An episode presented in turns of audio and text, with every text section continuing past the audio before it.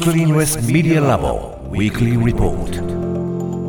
TBS ラジオが設立した音声メディアなどの可能性を追求する研究所スクリーンレスメディアラボ毎週金曜日のこの時間はラボのリサーチフェローで情報社会学がご専門城西大学助教の塚越健司さんに最新の研究成果などを報告してもらいます。塚越さんよろしくお願いいたします。はいよろしくお願いします。お願いします。さて今日はどんな話題ですか？今日はですね、えっと、2つの研究成果をあのご紹介したいんですけれども、まあ、人間が音楽をどういうふうに捉えているかっていうことですね、まあ、そういったことに関する研究ご紹介したいと思います。う。ん。まず一つはですね、まあ、人間がどう捉えているというかは、まあ、それをねあの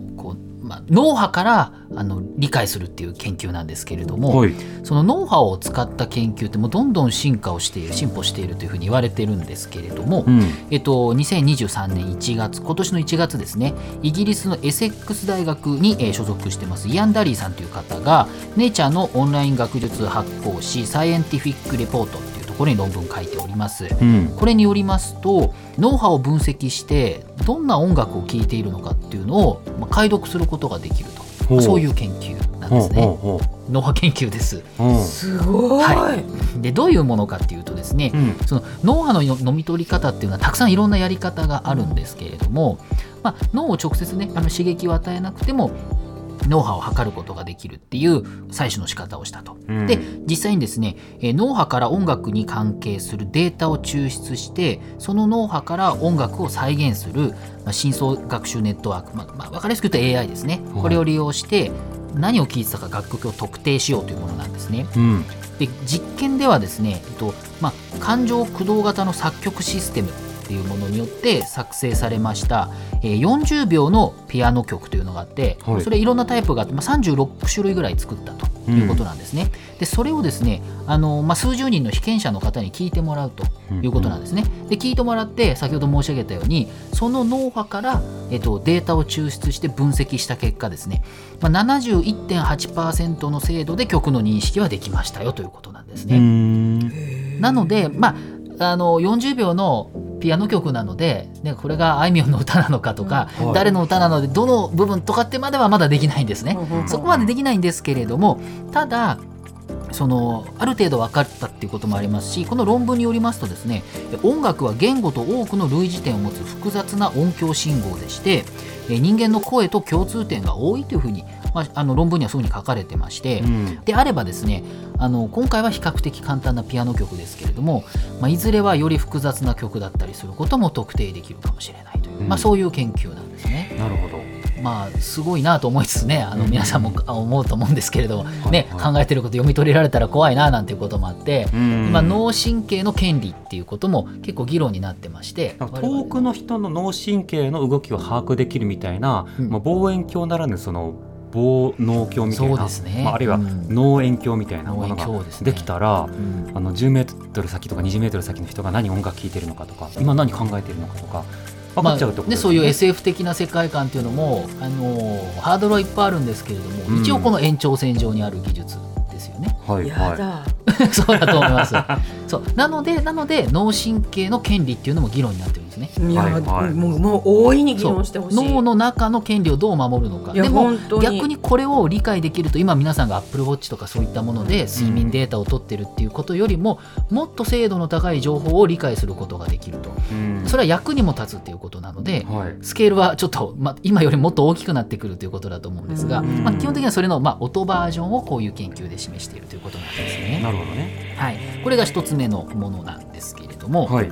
もう一つはですね、まあ、結構今サブスクであのいろいろなこう音声プラットフォーム音楽プラットフォームで聞くと思うんですけどいろんな曲をですね、うん、皆さんここ最初の一部分だけさっと聞いてななんかと思って飛ばしたりとか。あイントロ。はい、うん、とか知らない曲だけどなんかいいなとか思うと思うんですよね。はいはい、で今そういうこう、ね、音楽の作り方もどどこを最初にするかっていうの結構議論になったりしてるんですけれども、うん、あの Spotify などやっぱりその最初がすごく重要ということなんででその音を全部聞かなくてもある部分だけ聞いても大体その曲の印象って変わるのか変わんないのかっっていうことを研究したものがあるんですね。これもう一つのものなんですけれども、うん、ニューヨーク大学の研究チームが今年の2月に発表した論文でですね、えー、楽曲の数秒の部分を聞くだけでその曲が自分の好みかどうかを判断できるかどうかっていうのを実験しました。うんうんでこれはですねまず1940年から2015年のヒットチャートに掲載された曲をランダムに152曲選ぶ、うん、であと全く無名の曲っていうのも52曲選ぶ、であとはさまざまなジャンルクラシックとかの代表的な曲56曲計260曲をまず選ぶと、はい、その上でそこからですねイントロとかアウトロとかサビ前とかそういった部分的なあの抜粋をですね、まあ、5秒から15秒ぐらいの抜粋を抽出して、まあ、3120のその音のまあ部分的なものとかを作ったと、うんうん、パーツをね。パーツを作る、はい、でこれをですねニューヨーク大学の学生さんと近くのあの住民の方643人の参加者に、えー、いろいろですねあの12曲は全部の曲であと180抜粋っていうことで結構多くのもう曲をいっぱい聴いてもらったとね休憩挟みながら、うん、でその曲を聴いたことあるかどうかとか好みをですね7段階評価でアンケートしてもらったと。この5秒聞いてよかったと思いますかみたいなのを7段階評価をしてもらったということなんですね。面白い。ちょっと大変だと思うんですけどそしたらですね、えー、分かったことはですね大体ですねあの抜粋でも、うん、あのその曲が好むかどうかっていうのはその曲全体とそんなに変わらないっていうことが。ああ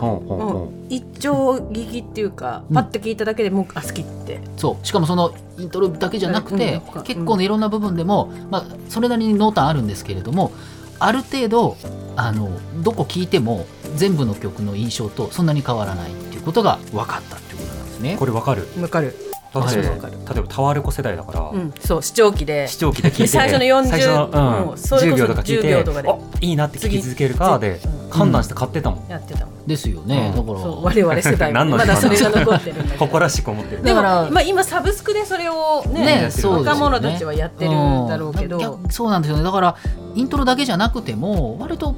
そのなんていうのかな。い好きか嫌いか出てくるっていうなかなか面白い結果なんですよね。